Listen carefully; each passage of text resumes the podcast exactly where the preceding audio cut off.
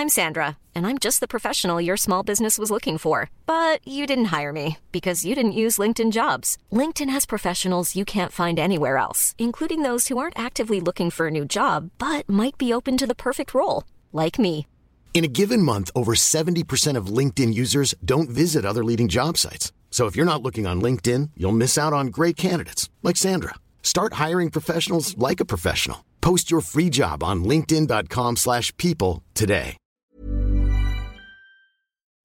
Ok.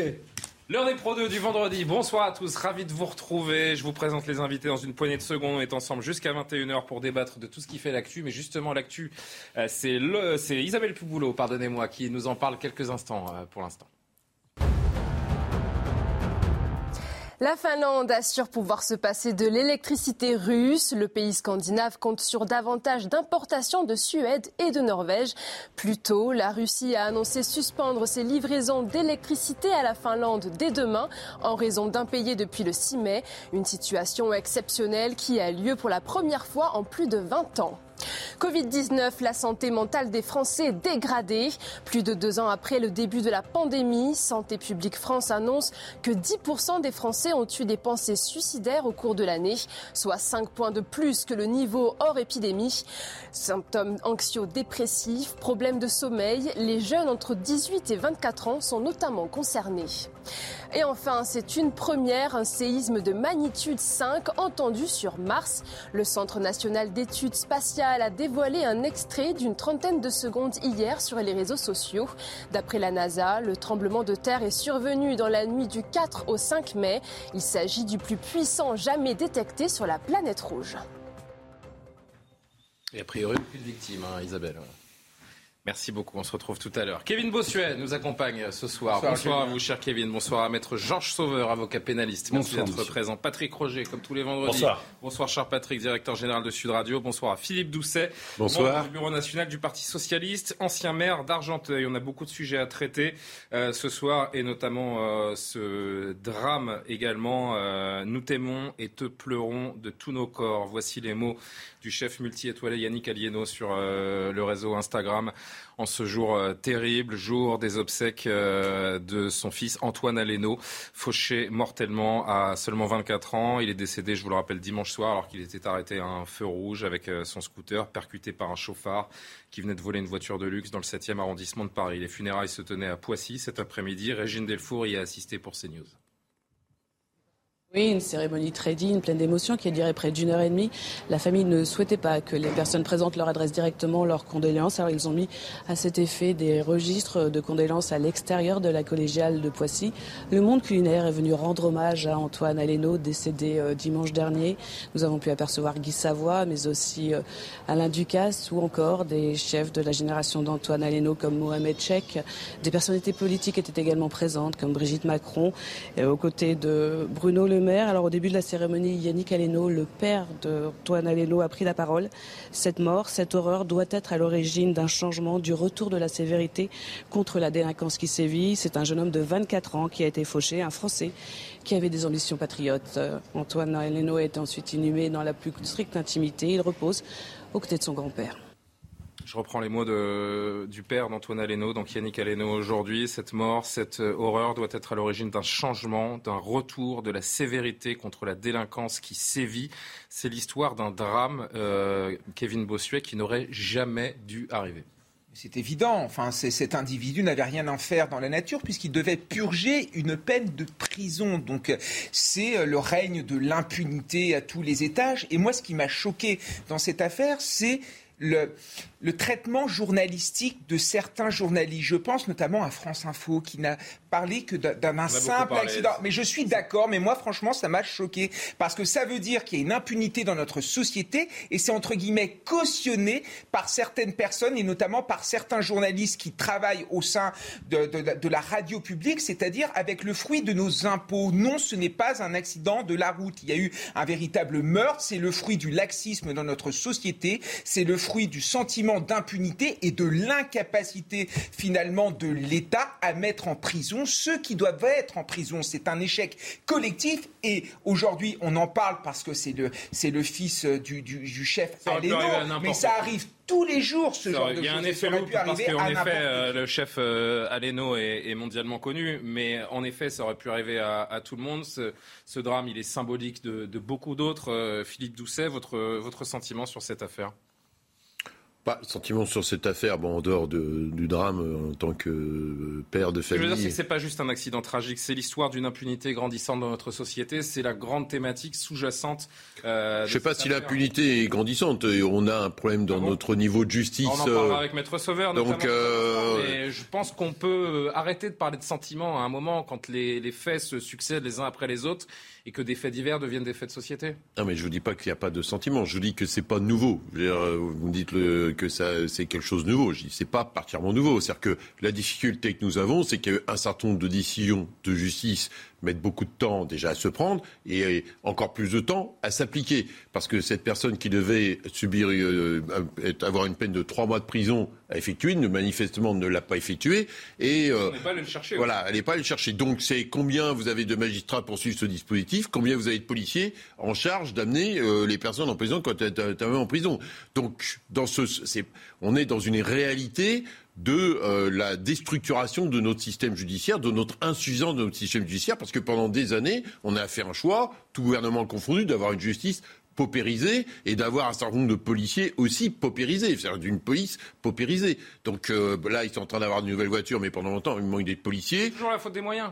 C'est jamais bah, la faute de la volonté politique. Bah, euh, après, je, je pense pas. Moi, je pense pas qu'il y ait une logique de volonté politique par rapport à ça. Vous avez un problème de moyens objectif, on doit être le 17e pays dans les 27 de l'Union européenne en termes de moyens de justice par habitant. 65 euros par habitant, je crois. L'Allemagne, c'est le double. Et nous, on doit être au 17e rang sur les 27. Donc ça vous donne déjà le niveau. On n'est pas 17e rang dans la richesse de l'Union européenne.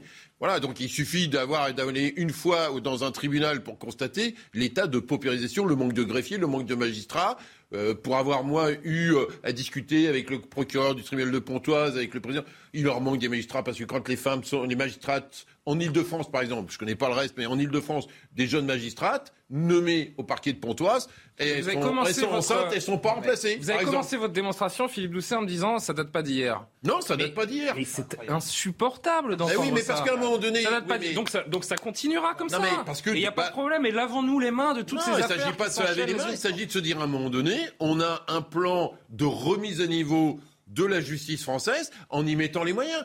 On l'a fait pour l'armée française quand on s'est rendu compte dans l'opération malienne qu'on n'avait même pas de quoi, on n'avait même pas le nombre d'hélicoptères qui allait bien, où la moitié des hélicoptères étaient arrêtés euh, parce qu'il euh, n'y avait pas suffisamment de pièces de rechange. Ben sur la justice, c'est le même sujet. Voilà, c'est un moment donné, il faut mettre l'argent budget on, habite, on habite dans la sixième puissance mondiale. J'ai pas, chaque jour qui passe, chaque actualité qui défile, je dis, on vit dans la sixième bah, puissance mondiale. On va parler de la cité Calistée à Marseille dans un instant. On vit dans la sixième puissance mondiale. Oui, mais après on a fait des choix. On fait des choix budgétaires, on fait des choix fiscaux, on fait tout ça. Je dire, bon, il y a l'idéologie. Juste... Non, mais vous pensez qu'il y a l'idéologie Déjà, vous avez aussi, tout simplement, vous allez au tribunal de Bevigny, il y a de l'eau qui coule dans le plafond. Le tribunal du Créteil. Mais c'est pas parce qu'il y a de l'eau qui coule que le chauffeur n'était pas en prison. Non, mais mais le rapport, c'est que mettez des greffiers. Allez au TGI, allez au grand au TGI de Paris. Il y a même pas de greffiers. Voilà, il faut deux ans, même pour des simple divorce. J'ai des amis qui attendent des divorces parce qu'il n'y a pas de greffier pour écrire la C'est une invitation à la délinquance et au ah, délit. quand vous n'avez pas de justice, quand vous n'avez pas de justice, vous, avez les résultats du point de justice. On ne viendra pas vous chercher, voler des voitures, faites des rodéos, faites ce que vous voulez. De toute façon, les délinquants sont rois en France. C'est comme ça qu'on doit conclure. Ce chauffard, je rappelle, donc qui a percuté euh, le, pauvre Antoine Aleno dimanche soir, il a été mis en examen mercredi, placé en détention provisoire. Il était donc en état d'ivresse au moment des faits. Son permis de conduire était annulé. Il était condamné à des peines de 6 et 3 mois d'emprisonnement qui n'ont pas été effectués. Quand on voit le profil de cet homme, quand on est de la famille et les proches d'Antoine Aleno, on devient complètement fou. Euh, Patrick Roger. Oui. Non mais euh, tout ce qui est dit est, juste euh, en partie. C'est vrai qu'il y a un manque de moyens, bien sûr, il faut le reconnaître. Mais il n'y a pas qu'un manque de moyens. Il y a aussi un manque, en fait, euh, probablement de contrôle dans l'exécution de tout ce qui doit être mené. Et ce n'est pas que des, que des moyens. Quand vous discutez avec beaucoup, et vous en parlerez peut-être en fait tout à l'heure, des membres de la, de la justice, que ce soit des avocats, des magistrats, et quand les langues se délient un petit peu, ils vous disent il n'y a pas que ça. Il y a aussi en fait euh, un certain contrôle qui a, qui a échappé en fait à la justice, où on n'est plus là, euh, on est déresponsabilisé, on n'est plus là pour exécuter en fait toutes ces peines, même si évidemment il y a des stocks de, de, de décisions qui ne sont, euh, qui ne sont pas appliquées à Créteil, puisque vous en parlez, il y a deux ans, effectivement, de, de, de, de dossiers, en fait, euh, même pas. Une question de moyens. Donc, dans ces conditions, non, mais dans ces conditions, couper, dans ces conditions, vous avez, non, mais attendez, dans ces conditions, vous avez été aux responsabilités, vous dites, ce n'est pas nouveau, ça fait des années. Alors, pourquoi, puisque ça fait des années, on n'a pas essayé d'organiser un tout petit peu mieux les choses? En délocalisant euh, parfois certaines décisions, on peut le faire, pour aller pouvoir les, les traiter, en fait, ailleurs, et puis, euh, bien sûr, prendre des décisions. Il y a un engorgement euh, derrière aussi, euh, dans les, dans les prisons. On n'a pas voulu construire de places de prison. On reporte en fait à chaque fois. Donc il y a un problème, clairement. Et, et vous, vous parlez de moyens. Et moi, ce que je voudrais dans moi, cette je pense affaire, aussi, pour juste... conclure, ce que Alors, je voudrais dans cette affaire, c'est que je voudrais qu'on aille, parce qu'évidemment, il y a euh, ce meurtrier. Euh, qui lui est recherché voilà, avec violence euh, de, depuis en fait des années. Il y a eu de multiples récidives. Mais j'espère qu'on va aller chercher la responsabilité de ces gens qui n'ont pas exécuté en fait cette peine. Est-ce qu'on le fera Et bien souvent, ça échappe euh, ensuite à l'ensemble des décisions que, que l'on a prises. Il y a un moment, Après, il y a quelqu'un qui n'a pas fait son boulot et il faudrait que ce soit assumé. Il faudrait que ce soit assumé. Dans le on parlait de moyens. Je, vais, je, vais, aller vers Maître Sauveur qui ne s'est pas exprimé et qu'on qu a évidemment envie d'entendre sur cette, sur cette question. On parle de moyens et, et, et on l'entend, Philippe Doucet, vous avez mille fois raison. Mais il y a un moment, et ça fait plusieurs jours que je fais ce parallèle, j'ai tendance à me répéter, j'en suis désolé, mais quand je vois également que ce monsieur, le chauffard, est euh, mis en examen pour homicide involontaire et que je vois que le policier du Pont-Neuf sur qui on a foncé et qui a tiré et qui a tué dramatiquement deux personnes est lui mis en examen pour homicide volontaire, je me dis que la justice ne tourne pas rond et qu'on marche un petit peu sur la tête tout de oui, même. Vous pouvez pas faire la comparaison comme ça parce que derrière. Je, je, je me parle comme un simple citoyen oui, mais qui est un profane de la justice. Oui, D'abord, vous n'êtes pas un simple citoyen, sans ah bah vouloir. Si. Non mais quand on est journaliste, on n'est pas un simple citoyen. Bah, si, vous je avez, suis un simple vous citoyen. Avez, vous avez aussi les, les, un certain nombre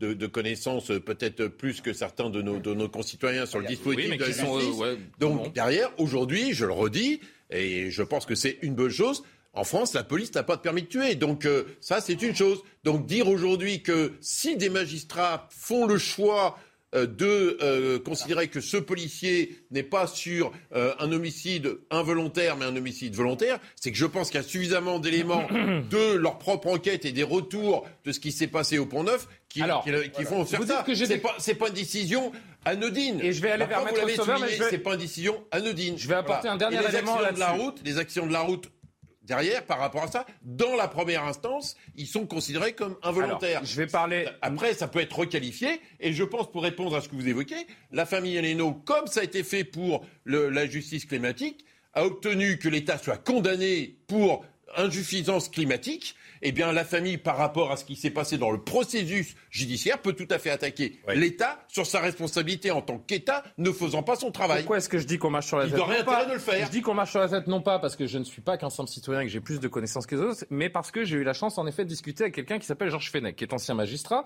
et qui à partir du plan de, de l'accident nous a expliqué il y a quelques jours, et c'était passionnant de l'entendre, et là je vais me tourner évidemment vers Maître Sauveur une première fois. Euh, vous avez le plan de ce qui s'est passé. Voilà la scène. Le chauffard, il est évidemment derrière. Vous avez le scooter et le VTC, le scooter où euh, le regretté euh, Antoine Aleno était donc euh, en place. Vous n'avez aucun espace pour euh, passer entre les deux. Il force le passage et à ce moment-là, son véhicule, il fait de son véhicule, par définition, une arme par destination.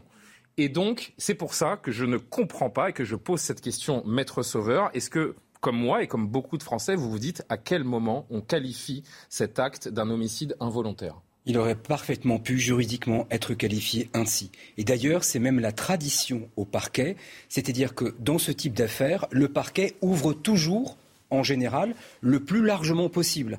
Vous avez donné l'exemple du policier avec cette, cet exemple du double homicide où le policier était en état de légitime défense, il riposte pour se protéger et le parquet a ouvert le plus largement possible parce qu'ensuite la, la, la pratique judiciaire consiste à ouvrir largement et ensuite à restreindre au gré au fur et à mesure du déroulement de l'enquête. Ça a été fait dans ce cas de figure-là pour le policier. Ça n'a pas été fait dans ce cadre-là. C'est un simple constat. Ensuite, lorsque j'entends que la police n'a pas de permis de tuer, je n'ai jamais entendu en France un seul policier, mais peut-être me suis-je trompé, requérir, demander un permis de tuer.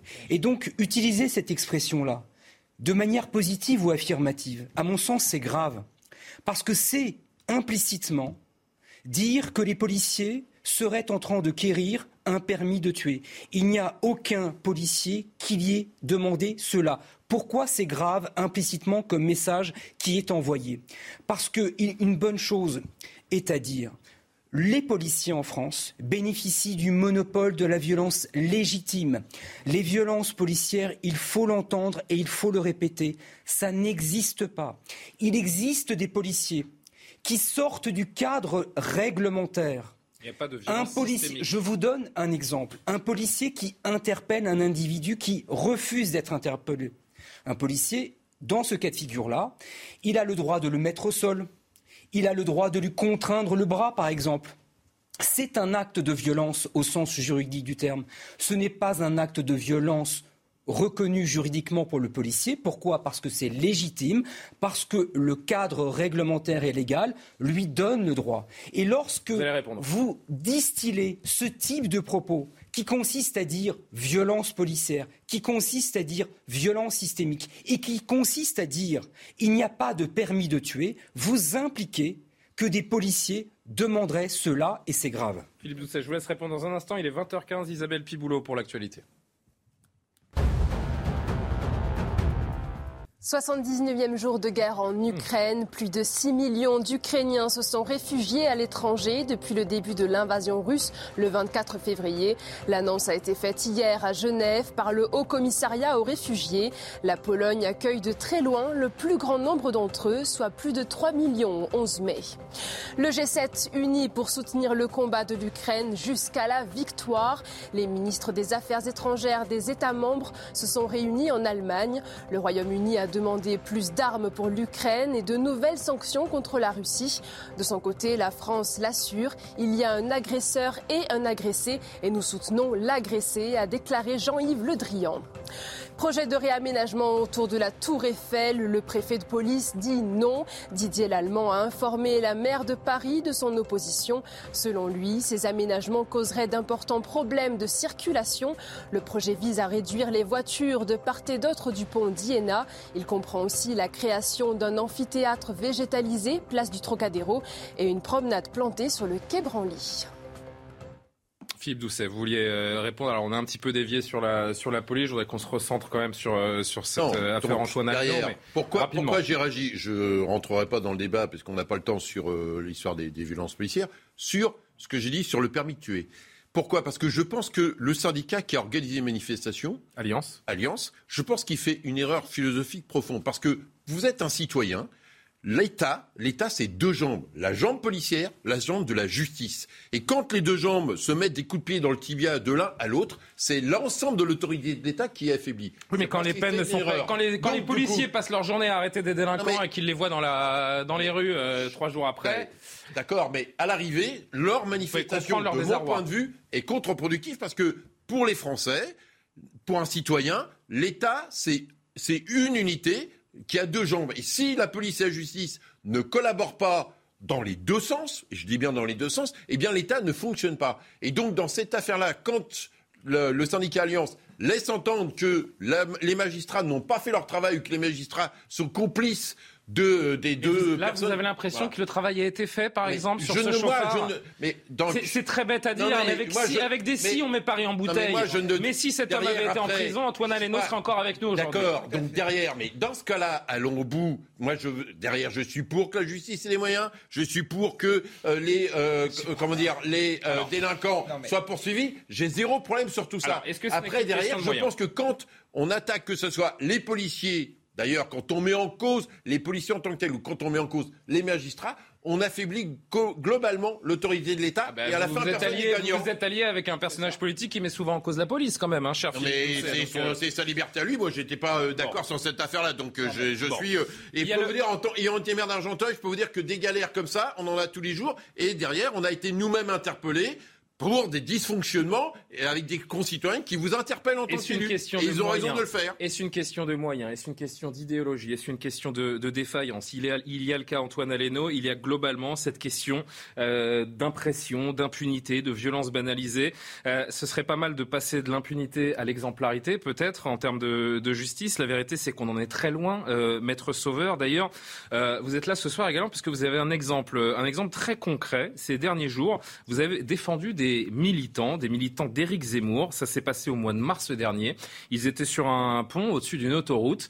Euh, chacun pense ce qu'il veut de la politique d'Éric Zemmour et des idées d'Éric Zemmour. Ça n'a rien à voir avec l'histoire que l'on veut vous raconter euh, ce soir. Ils sont en train de mettre des, des banderoles au-dessus de l'autoroute. Il y a des individus, et vous me dites évidemment, vous m'arrêtez tout de suite si je me trompe, des individus d'ultra-gauche qui passent en voiture et qui les voient. Ces gens-là se disent je déteste Éric Zemmour, je veux empêcher ces euh, militants de poser leur, euh, leur. Cette voiture, donc avec deux militants d'ultra-gauche, fait demi-tour, va chercher des bidons d'essence, s'arrête ensuite à hauteur de ces militants qui continuent de poser leur banderole, les asperge d'essence et n'ont pas le temps finalement de leur mettre feu parce que la vidéosurveillance montre qu'il se passe quelque chose. La police intervient. Vous avez défendu euh, ces militants d'Éric Zemmour qui ont été aspergés et dont, euh, euh, vers qui on a tenté de mettre le feu, qu'on a tenté de tuer. Et ça s'est terminé pour ces militants qui ont aspergé d'essence par un stage de citoyenneté par une médiation, par une composition pénale avec la décision de stage de citoyenneté. Il s'agit à tout le moins de violence volontaire. C'est la qualification pénale qui est retenue par le parquet. Ce n'est pas la qualification pénale que nous, avocats des partis civils, avons retenue, puisque lorsqu'on dit, on dit en garde à vue, lorsque j'ai vu les militants d'Éric Zemmour, j'ai décidé à ce moment-là d'aller chercher de l'essence. Ils n'ont pas d'essence sur eux. J'ai décidé d'aller chercher d'aller chercher de l'essence pour les asperger. Donc il y avait à ce moment-là, c'est ce qu'on appelle en droit, de la préméditation.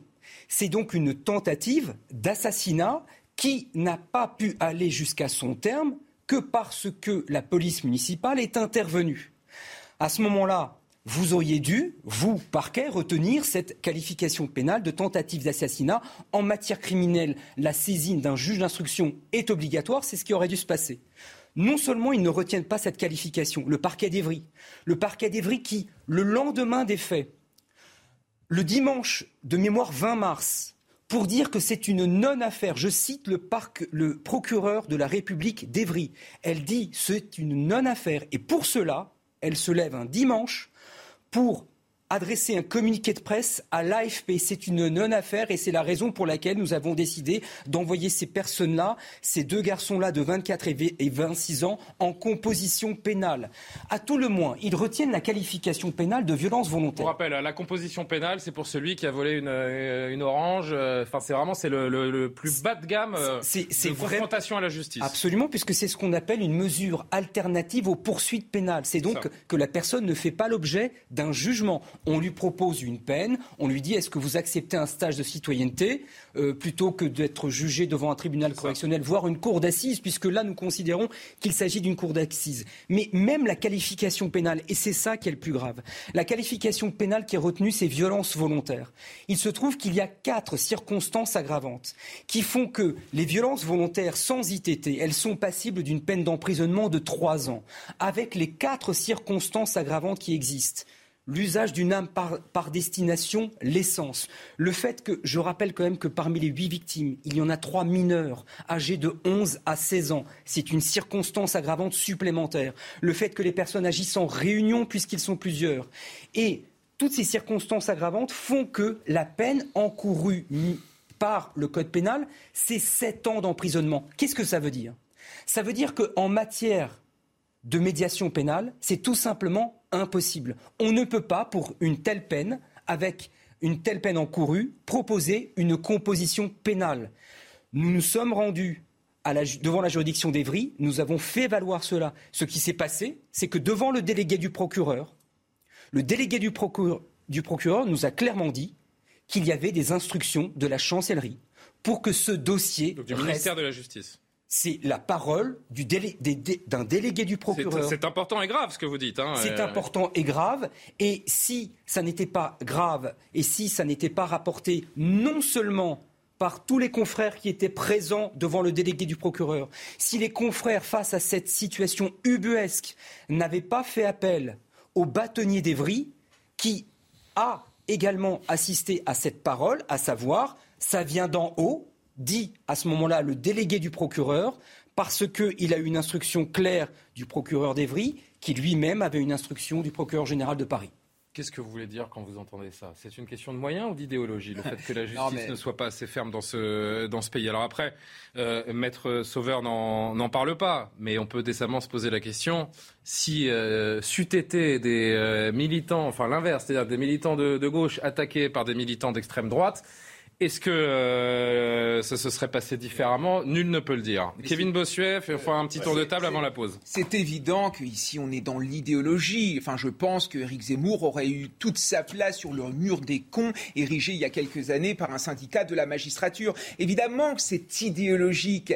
Et bon, moi, je vais parler en tant que professeur d'histoire. Je ne suis peut-être pas un citoyen comme les autres, puisque depuis tout à l'heure, vous décernez des brevets de citoyenneté. Oh, vrai, moi, je, n'ai pas la prétention de décerner des brevets de citoyenneté. Je dis simplement que quand on est journaliste, on n'est pas un citoyen lambda, ah, on, suit partiellement l'actualité. mais ça ne veut pas dire qu'on n'est pas égaux. Il y a des gens qui ne sont pas journalistes et qui suivent l'actualité. L'égalité, ça devrait vous parler, monsieur. Ça me parle, ça me parle, l'égalité. Donc l'égalité me parle, nous sommes tous égaux, mais il se trouve que certains sont plus informés que d'autres. Philippe Doucet. Ne déformez pas mes propos, vous m'aurez pas sur ce terrain-là. Philippe Doucet, qu'est-ce qu'elle vous inspire l'histoire que vient de raconter Maître Sauveur? Bah, je sais pas, vous avez fait appel. C'est les fuites d'eau à Bobigny encore? Alors, sachez, non, mais faut monsieur, pas monsieur, non, non, non, mais attendez, attendez, dans la vie, soit on considère qu'il n'y a pas de problème dans ce pays d'un point de vue de moyens et que la justice c'est un truc qui tourne avec de, l'idéologie. Très bien, vous êtes focalisé sur l'idéologie. Je ne dis pas qu'il n'y a pas des problèmes sur l'application des moyens. non, mais je vois aujourd'hui beaucoup de magistrats quand vous les rencontrez, eux ils vous parlent pas de on n'arrive pas à appliquer les peines, ils vous disent que j'ai mon greffier qui est pas là, j'ai ma greffière qui est pas là et ça fait trois mois que voilà. Une fois j'ai rencontré le, le, le procureur du tribunal de Pontoise, j'ai eu à faire un courrier. Il me répond pas en tant que père, donc je m'énerve un peu. Il se moque de moi. J'ai écrit, je n'ai pas écrit simplement pour le raconter. Et vous n'êtes pas un citoyen comme les autres. Voilà. Et je suis pas considéré un citoyen comme les autres pour le coup. Donc, pas content du courrier, il m'appelle, il me dit venez de voir, et il m'emmène chez le bureau de son assistante, il y avait trois énormes caisses de courrier en retard. voilà. Mais on est la vérité, c'est qu'on est tous d'accord. C'est qu'on est, d'accord et on fait semblant de pas et être. donc j'étais obligé de m'excuser parce que je, l'avais engueulé pour le coup, mais il y avait personne pour ouvrir son courrier. C'est ça la réalité. On en était là. Non mais c'est extrêmement euh, difficile en fait de. Les parcours de, délinquance. que ce soit de l'idéologie ou des moyens, on est dans un pays où les parcours de délinquance ne sont pas freinés, les peines ne sont pas appliquées, les petites peines ne sont pas appliquées, et vous avez des parcours de délinquance qui comme ça perdure, perdure d'année en année. Et, et, parce qu'ils ne sont jamais interrompus. Et, ça tient aussi euh, parfois euh, aux procureurs, au parquet et la, personnalité de ces procureurs. Quoi, euh, qui, incroyable l'histoire qui vient de nous raconter. Non, mais bien sûr. Non, mais c'est pour ça. Peut-être que dans d'autres situations, eh bien, il y aurait eu quand même une, une poursuite beaucoup plus sévère. Je, je, ne sais pas si c'est le cas, mais ça peut arriver en fait. Il y en a certains qui sont quand même qui font preuve d'indépendance. Quand il n'y a pas d'instruction de la chancellerie. Eh ben voilà, c'est honnêtement.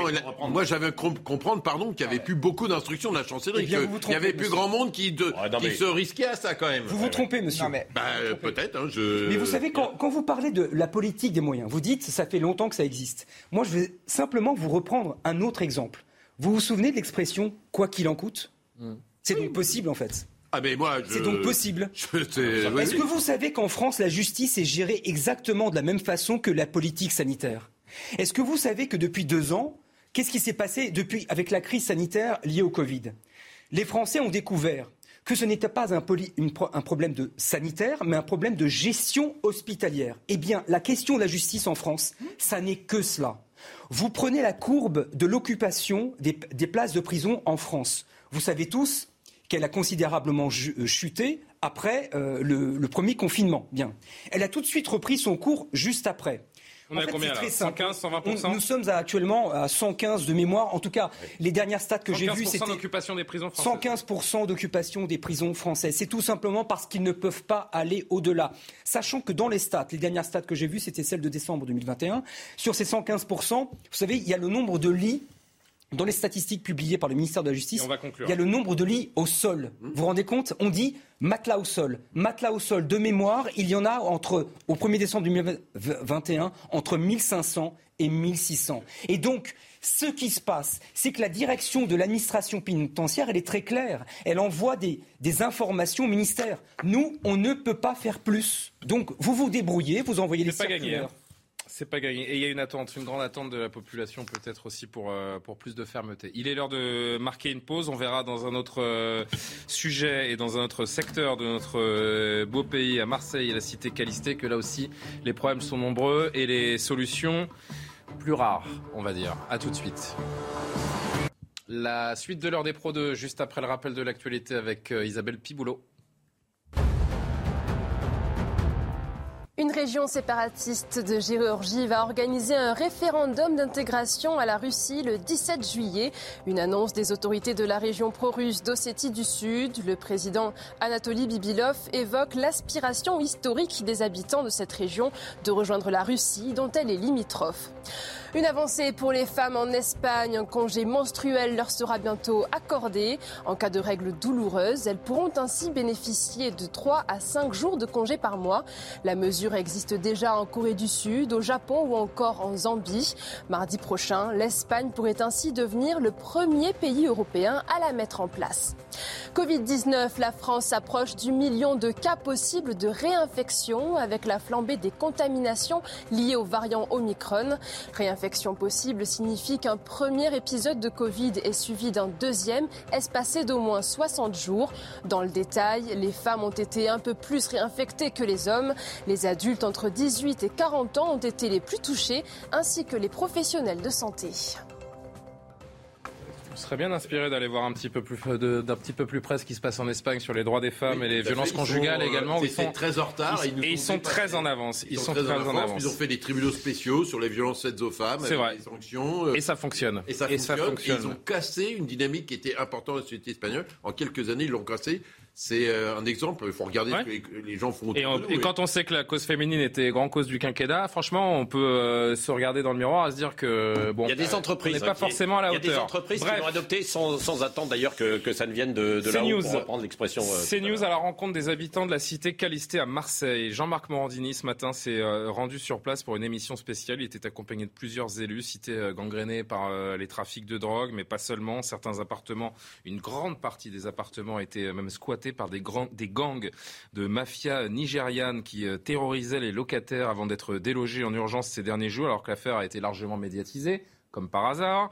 Certains habitants ont tout de même euh, dû, euh, ces dernières semaines, ces derniers mois, fuir ou être relogés dans des gymnases de la ville. Le monde à l'envers. Première séquence, regardez ce matin une résidente qui nous raconte le quotidien de sa famille sur place. Et ma fille était à l'intérieur et mes quatre sœurs, hein, et ma nièce, quatre filles quatre filles, ma fille de 4 ans et ma nièce de 7 ans qui étaient à l'intérieur. Pendant qu'eux, ils, ils, essayaient d'approprier cet appartement. Ils, à coup de machette, regardez, vous les voyez là. Vous les voyez les machettes, hein Traumatisées, elles étaient, elles étaient tétanisées les filles.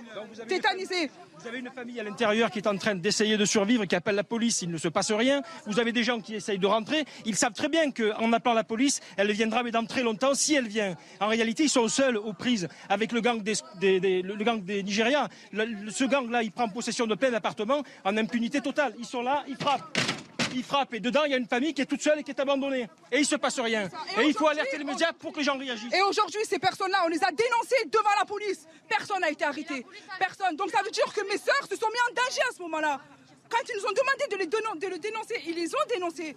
Mais personne n'a été arrêté. C'est normal qu'ils se sentent puissants parce qu'il n'y a personne qui les arrête.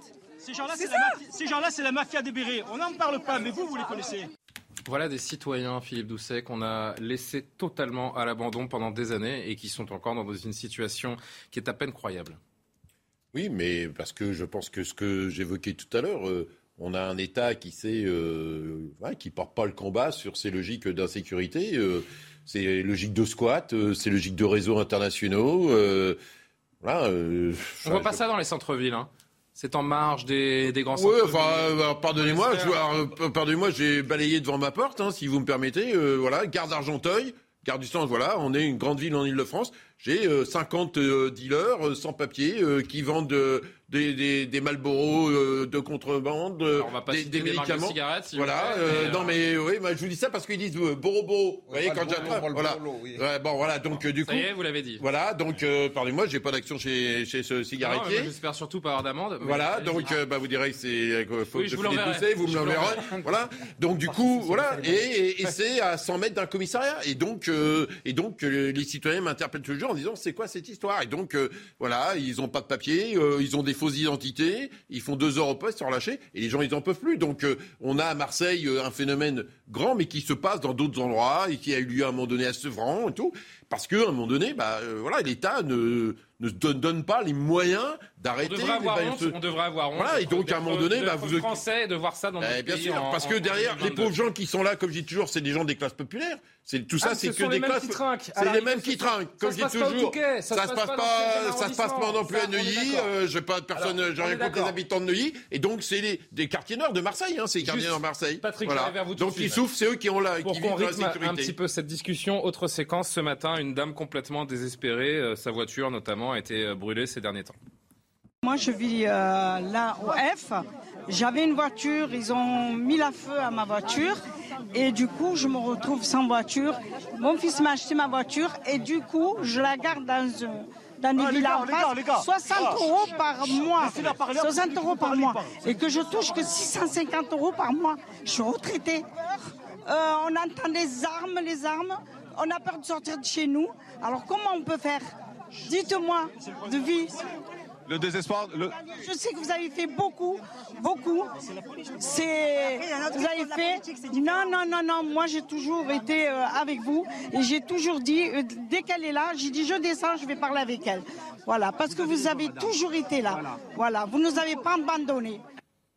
Cette dame qui s'adressait à Samia Gali, hein, qui était présente, l'élue marseillaise, euh, autour de Jean-Marc Morandini euh, ce matin. Ça a été chaud avec ses citoyens, forcément très en colère. Comment voulez-vous croire encore en l'État quand vous habitez dans un, dans un endroit pareil? Parce que je ne sais pas si on, peut, si on a des illustrations, juste remontrer ces barres d'immeubles. Rien que quand vous voyez ça, Non, mais, et- et- Comment on a pu loger les oui, gens non, mais d'autant qu'il faut préciser que c'est à la cité Calisté, mais il y a, il y a eu Mmh. d'autres, il y a eu d'autres endroits depuis plusieurs années. Bien sûr. Il y a, Il y en a partout en beaucoup d'autres secteurs. Oui, non, mais pour revenir à, à Marseille. qui a envie d'habiter dans des endroits pareils Puisqu'on est à Marseille, depuis plusieurs années, il y a ces, euh, ces réseaux de, de gangs mafieux qui changent en permanence et qui font régner un, un climat de, de terreur. Ce qui est assez terrible en plus dans cette histoire, on s'aperçoit qu'il y a eu quelques personnes qui ont été interpellées, qui ont été délogées et mis un tout petit peu plus loin aussi euh, les, les, les occupants, les squatteurs, euh, que certains... Ces clandestins nigérians.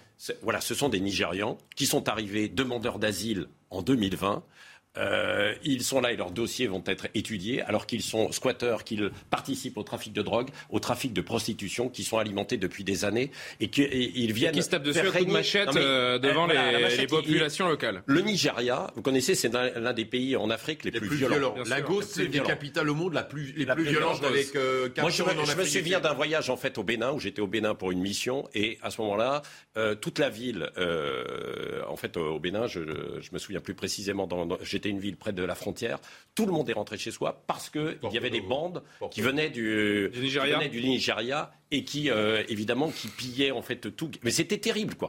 Et, et malheureusement, euh, bah, ces quelques personnes viennent parce que elles, elles sont elles sont là pour être des relais de ces trafics de prostitution avec euh, ces filles en fait nigériennes qui viennent, avec le trafic de drogue qui est opéré là. Et, et malheureusement, ça se reproduit d'année en année quoi. C'est ça qui est assez incroyable.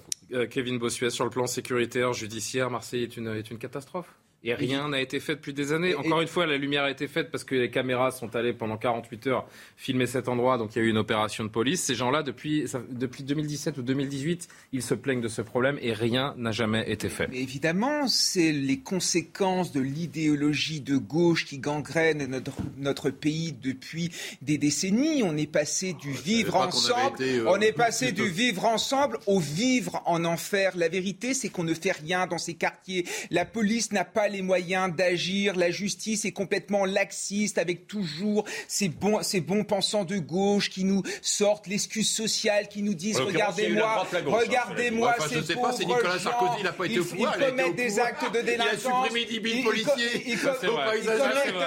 vrai. ils Comme si on avait, pas été, on avait été au pouvoir depuis 40 Bah, ans, ça tout avait échappé aujourd'hui, Jacques Chirac, il était de gauche, Nicolas Sarkozy était de gauche, en tout cas, c'est Nicolas Sarkozy qui a supprimé En 10 tout cas, policiers, c'est monsieur, pas moi qui l'ai monsieur vécu. aujourd'hui, vous faites 1,7%. Donc, Mais euh, je vois pas pas le rapport par rapport non, mais à là, ça. vous êtes dire- là sur votre Ça, c'est monde. Non, mais ça, non, non, moi, je suis sur aucun La du vérité, tout. c'est que c'est votre idéologie qui est à l'œuvre ici.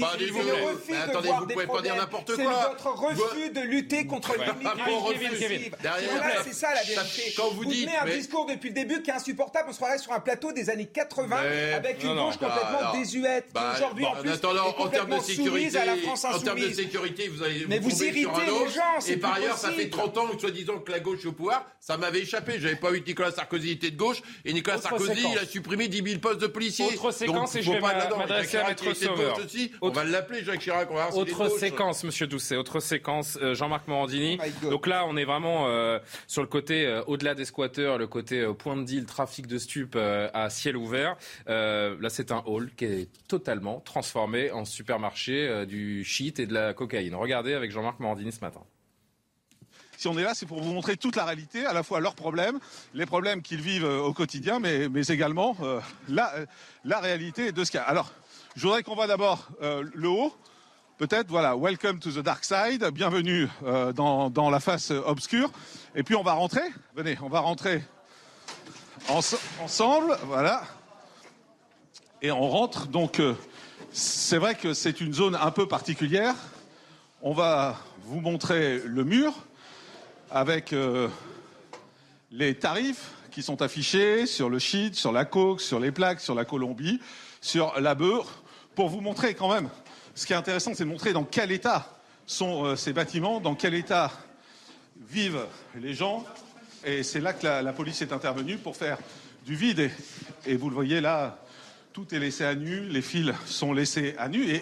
Et, la nouveauté euh, qui m'était expliquée par les habitants, on va se mettre à cet étage, on va rester là. La nouveauté, ce sont ces portes. Parce que voilà, c'est ces portes qui ont été posées, et c'est euh, là derrière qu'il y avait euh, des appartements qui étaient squattés. Et donc, pour la première fois, on a posé des portes qui ferment réellement ces appartements. Et c'est ces portes euh, qui évitent désormais que ces appartements soient squattés à nouveau. Et c'est ce que demandaient les habitants depuis des semaines, depuis des mois, depuis des années. On disait fermer les appartements squattés, justement, pour éviter qu'on se retrouve euh, avec euh, des appartements occupés. Ultra. Maître Sauveur, une, une réaction. Comme par hasard, et on le disait tout à l'heure, c'est dans ces quartiers que se concentrent toutes les difficultés. Et ce sont ces quartiers qui sont le plus laissés à l'abandon. Oui, alors la, la difficulté, c'est que à force de dire ces quartiers, ces quartiers ne cessent de se multiplier. Donc euh, au départ, on disait les quartiers pour dire c'est un épiphénomène. En tout cas, c'était l'idée sous-jacente. Mmh. Mais on ne cesse de dire ces quartiers. Ces quartiers ne cessent de se multiplier. Ils se sont comptés, il fut un temps par dizaines. Aujourd'hui, ils se comptent par centaines. Écoutez, la question, elle est très simple, une fois de plus, à poser. C'est quoi qu'il en coûte? Si vous décidez de vous attaquer à cette délinquance, eh bien, quoi qu'il en coûte, vous mettrez. les Marseille, laboratoire d'Emmanuel Macron, hein, je le rappelle, hein, où il a passé trois jours. Euh, c'est- là où il avait lancé son grand plan. hein. Bien sûr. On disait euh, Marseille était un pays euh, à part, quoi, quand, quand il a lancé enfin, son plan avec beaucoup d'argent, un plan sur. Pour l'instant, on n'en voit 15 pas ans. trop la couleur. hein, je- franchement. il faut du temps. Honnêtement, je suis Dernière pas- séquence, je voudrais juste vous montrer une dernière séquence parce qu'il nous reste 10 minutes et je voudrais qu'on parle un petit peu de politique tout de même. Euh, Rudy Bana du syndicat de police Alliance qui est au pied de cette euh, cité qui échange avec un jeune. Là aussi, c'est intéressant de voir la teneur du dialogue entre les deux hommes. Les policiers qui viennent ici ne sont pas en mesure, euh, on, on les accuse chaque fois de voler de l'argent, parce que c'est un peu, c'est un peu ce que tu as dit. Si, si on les accuse de, Il n'y a, pas de poids de mesure. Les Mais- ont leur part de responsabilité, bien sûr, autant que la police. je suis là pour parler de la réalité du travail des policiers, qui est compliqué, qui est difficile. Ils, ont beaucoup de courage pour venir ici, et ils ont. Merci, Je suis le premier à le merci. dire, bien sûr. Ce n'est pas facile d'être policier de nos jours. Ce n'est pas facile Ils ont d'assumer. beaucoup de courage pour assumer leur mission comme ils le font au quotidien, parce qu'eux aussi c'est des hommes et des femmes, eux aussi ont des familles. Si sont des parents, bien sûr. Voilà, donc Il faut y voir la misère sociale. Il ne faut pas dire oui, on vient aujourd'hui et on est au plus près de la réalité. Ce n'est pas ça. Quand Macron est venu à la cité Bassins avec des millions de policiers, ce n'était pas la réalité. Il fallait être là, il faut y habiter, il faut le voir tous les jours au quotidien. Ces jeunes, ces femmes, ces enfants, il y a même des petites filles qui, qui dealent de la drogue parce que justement, ils n'ont pas mangé. Non, non. C'est plus compliqué que ça n'y paraît. Et on voit toute la dimension humaine de part et d'autre. Alors je vois que d'un côté de la table, on a les épaules, mais pourquoi Moi, moi j'enseigne en banlieue et je comprends ce discours. Il est vrai que. Et vous l'entendez, Et je l'entends. C'est vrai qu'il y a parfois une forme de misère sociale, l'impression de finalement de ne pas pouvoir s'intégrer euh, à la République. C'est une réalité. Mais je veux dire, la misère aujourd'hui, elle est aussi dans les zones rurales. Et je ne vois pas une montée de cette manière euh, de la délinquance. Et dernière chose qu'il faut dire aussi, parce que moi, j'en dans les quartiers, comme on dit entre guillemets, je vois des militants politiques relayés par certains associatifs en train de monter euh, le, cerveau des jeunes euh, en disant finalement la police c'est votre ennemi, la police vous fait du mal, la police c'est raciste. Jean-Luc Mélenchon appelle à désarmer la police. C'est ça qui fait du mal parce Alliance que quand a porté plainte contre Jean-Luc Mélenchon ces derniers jours. À la police, on s'attaque à la République et derrière la République, on s'attaque aussi aux, aux enseignants. Il n'y a plus d'autorité parce qu'il y a des gens pour des raisons politiciennes qui jouent un jeu dangereux dans nos banlieues. Et c'est moi, ça me fait mal. 20h45, Isabelle Piboulot.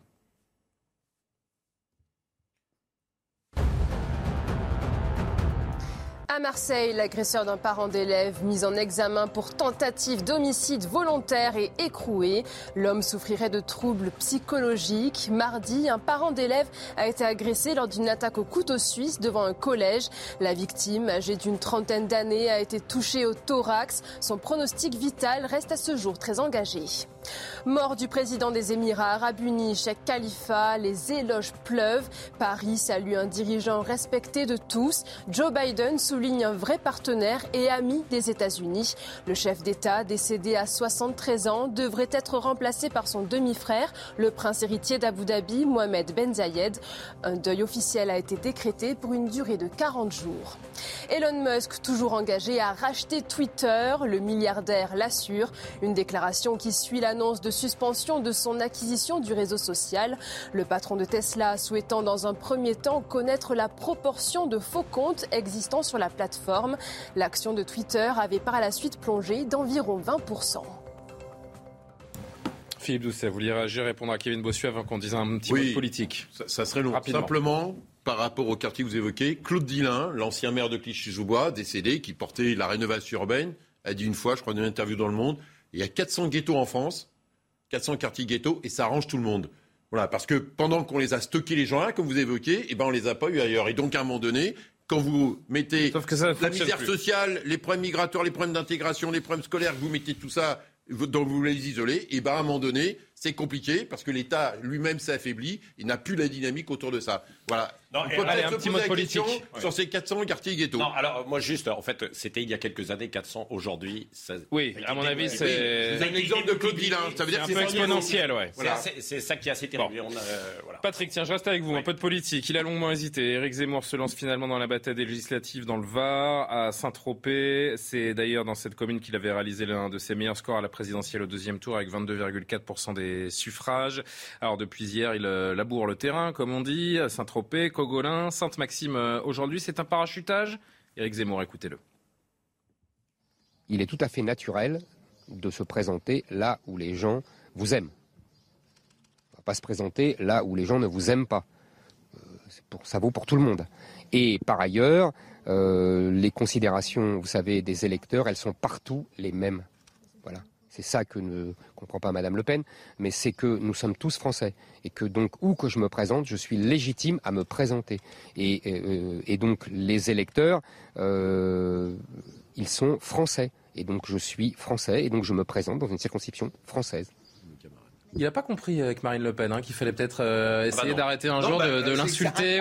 Ça ne sert à rien aujourd'hui puisque visiblement il n'y a pas d'accord. Donc oui, non mais, pourquoi il n'y a pas d'accord Il y, a quand même, il y a quand même euh, en fait une chose, oui. C'est quand même incroyable. C'est un parachutage comme il y a des parachutages là. Prise de risque partout. Hein, vous avez vu, il y a vraiment, il, y a eu, quelques quelques avions. Ah, on n'aura pas le temps d'entendre Jean-Michel Blanquer dans le Loiret, mais ce matin c'était quand même. Partout euh, il y a du parachutage. C'est ça à l'église partout. Ah oui, oui. C'est ça à l'église partout. En même temps, là pour le coup, tous les tous les partis sont sur un pied d'égalité. Les parachutages, ça existe dans tous les sens démontre en fait une certaine fumisterie euh, Complètement. politique. Et, deuxièmement, qu'il est urgent quand même aussi de réformer ce système et qu'il y aurait dû y avoir la proportionnelle depuis un petit bout de temps, afin que évidemment euh, il puisse y avoir des, euh, des, représentants, des gens qui ont fait de 5 à 10 à 12% Patrick, est-ce que l'hémicycle a besoin d'Éric Zemmour?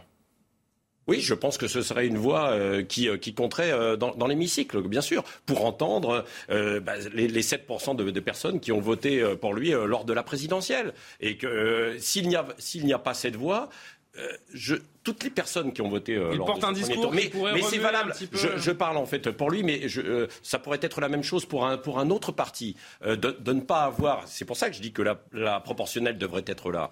Euh, on aurait dû la mettre en place euh, de, depuis des années. On a hésité, on a reporté ça, et incontestablement parce que c'est ce qui va nourrir beaucoup de frustration dans notre société, bien sûr. À l'inverse, euh, Jean-Luc Mélenchon, lui, euh, renonce. Il a annoncé hier qu'il ne serait pas candidat à ces réélections. Le leader de l'Union populaire laisse le champ libre à Manuel Bompard. Place à la nouvelle génération. Question inverse. L'hémicycle euh, a besoin de se séparer de Jean-Luc Mélenchon?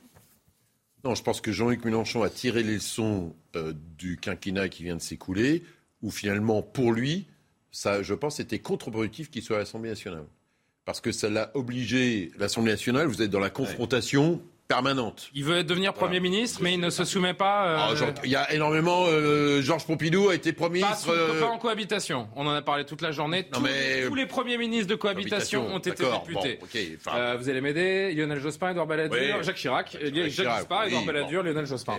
Ils étaient tous députés. Non, mais il a été député précédemment. Donc il a été. non, mais sur le fond. Il y a un symbole quand même. Je pense qu'il fait lui. D'abord, il peut dire qu'il veut être Premier ministre. Il le sera pas. Il le sait aussi. Donc bon, tout ça, c'est une chose. Le deuxième sujet, c'est qu'il s'est rendu compte que lui, d'avoir été député et président d'un groupe, ça l'avait beaucoup abîmé parce qu'en fait, vous êtes dans le conflit permanent. Voilà. Par ailleurs, donc euh, du coup, c'est compliqué en termes d'image dans une logique de présidentiable. Ça, c'est un élément. Et par ailleurs, sur Éric Zemmour, je pense qu'effectivement, si euh, Éric Zemmour, Marine Le Pen, euh, Yannick Jadot, enfin les autres, le fait de ne pas avoir des forces politiques représentées à l'Assemblée nationale par rapport à ce qu'ils représentent comme courant politique dans le pays, je pense que c'est gênant parce que du coup, quand les gens s'y retrouvent pas à l'Assemblée nationale, généralement, ils s'y retrouvent dehors. Et je pense Donc que vous êtes pour, vous, un. Moi, je pense qu'il faut que l'Assemblée nationale. Il faut plusieurs députés reconquêtent. Reconquête. Et les autres, il faut que l'Assemblée nationale soit le lieu de régulation démocratique. Voilà, ça vaut pour la, la droite, l'extrême droite, ça vaut Kevin pour la Bossuet. gauche, etc. Non, mais, il nous reste deux minutes. Jean-Luc Mélenchon a fait du conflit un, un moyen d'exister. Il a dit en 2012 notamment, si vous voulez exister, il suffit de, de, ju de jouer la conflictualité mais il a plus besoin de le faire maintenant. Théorisé. non, mais la vérité, c'est que je pense que Jean-Luc Mélenchon n'a pas envie de se représenter parce que ça ne l'intéresse pas, parce qu'il y a une forme de mépris. Il y a ses proches qui racontaient qu'il avait raconté, euh, qu'il avait dit quand il, il avait, il s'est présenté à Marseille que lui, son, son truc, ce n'était pas de s'occuper des poubelles, mais c'était d'éveiller les consciences. Oui. Donc je pense que. Non, mais il veut devenir cette espèce de, de leader moi, moi, Maximo pense, de la si gauche. Ce, ce, ce, il a un. C'est un leader idéologique désormais. C'est un leader idéologique. Il, il a un ego surdimensionné. Moi, je suis convaincu que Jean-Luc Mélenchon n'aime pas les gens. Et là, il a d'autres projets, des projets intellectuels. Et je crois qu'il difficile veut, de faire 50 ans de politique sans aimer les gens. Quand même. son mouvement oui, au ça, niveau ça international. Moi, en tout cas, ce qui me fait très peur, c'est de voir une, une, des insoumis de plus en plus nombreux au sein de l'Assemblée nationale, parce que vous savez que par exemple, quand on est président de la commission des finances, on peut lever le secret fiscal. Et on sait que être président de la commission des finances, on doit appartenir à l'opposition. Donc, imaginez si un insoumis est président de la commission des finances, les ravages que ça pourrait faire, l'utilisation des données à des fins politiciennes. Moi, je trouve qu'il doit y avoir un front républicain contre les insoumis et Jean-Luc Mélenchon qui malmène depuis des mois la République française. Respirez, euh, Kevin Bossuet. Merci. Là, là, il le message est... Attendez, là, Jean-Luc Mélenchon l'attend, il part dans le week-end ensemble. Hein, il part dans le week-end ensemble. C'est prévu. Légèrement excessif, non Un peu excessif tout ça quand même. Tiens, on, va, on va finir. Légèrement excessif. Est-ce qu'Eliott va nous rejoindre pour euh, nous dire ce qu'il y a de prévu dans, dans Soir Info Eliott Deval, le temps qu'Eliott euh, entre sur le plateau pour nous dire ce qui est au menu. Je voudrais apporter un, un petit soupçon, un soupçon de légèreté à la fin de cette émission, comme j'essaie de le faire chaque vendredi. Tiens, je vais vous citer un mot. Euh, Eliott, vous ne jouez pas parce que je pense que vous le, vous le savez. On a un peu travaillé ensemble cet après-midi. Chers amis, est-ce que vous savez ce que veut dire être donc paraskevidécatriaphobe est-ce que je donne, mal, la réponse. je donne ma langue au chat. C'est avoir peur de quelque chose, mais manifestement. C'est avoir peur des vendredis 13. Nous ah sommes vendredi 13. Et oui, alors ça, c'est selon. Hein. Soit vous êtes euh, phobique, soit vous dites c'est le jour de jouer au loto. C'est trop tard. Vous avez joué Personne n'a joué Elliot, bonsoir. Bonsoir. Comment je ça connaissais va pas la définition. Vous avez joué ou pas bah, Évidemment. Vous avez joué. Euh... Bah, si je gagne 13 millions d'euros, je crois vous que m'en donnez 12. Je vous en donne euh, une partie. Bon, bah c'est gentil. Quoi qu'il en coûte. Donc vous, vous n'êtes pas Paraskevi des Mince, il l'a il l'a enlevé exprès, Benjamin nous en régie. Paraskevi des Catriaphobes je, je, ne le suis pas, mais je sais l'écrire, du moins. C'est avoir peur des vendredis 13. Qu'est-ce qui est au menu de Soir Info, euh, Elliot, dans un instant? On va revenir sur la, la situation dans la cité de, de Caliste, à Marseille, où des migrants nigérians, et je sais que vous en avez parlé dans l'heure des pros, euh, font la loi. On sera d'ailleurs avec Jean-Marc Morandini euh, en direct, qui va nous raconter ce qu'il a vécu, lui, sur le terrain. Il a eu le courage d'y aller avec euh, Samia Gali. On va revenir également euh, sur euh, l'impunité des délinquants. On le voit aussi dans les rodéos urbains ou alors que les policiers sont, sont pris à partie en, en, pleine interpellation. Et que dire, que dire du drame de Antoine Aleno? On sera d'ailleurs avec Stéphane Manigold qui, était, qui a participé et qui était présent aux obsèques. Et puis un peu de politique puisqu'on va parler de la, liberté de la presse selon Jean-Luc Mélenchon. Ça y est, il a décrété que le magazine Le Point était un magazine d'extrême droite. Ça tombe bien, puisque euh, nous sommes avec le directeur